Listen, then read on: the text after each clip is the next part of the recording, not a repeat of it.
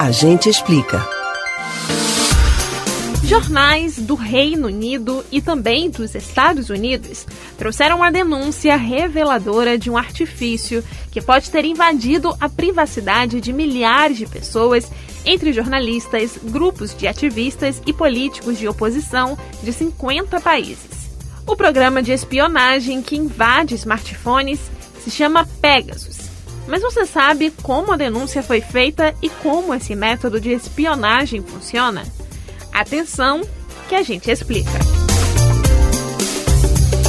As informações para a denúncia vieram da Forbidden Stories, uma organização sem fins lucrativos de Paris, e da Anistia Internacional, que conseguiram uma lista de 50 mil números que podem ter sido invadidos pelo programa espião criado pela empresa israelense NSO Group e vendido para agências governamentais.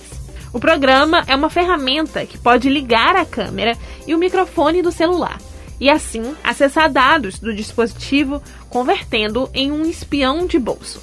Ele é comercializado para agências governamentais e é considerado um dos programas de espionagens mais completos e avançados disponíveis para celulares.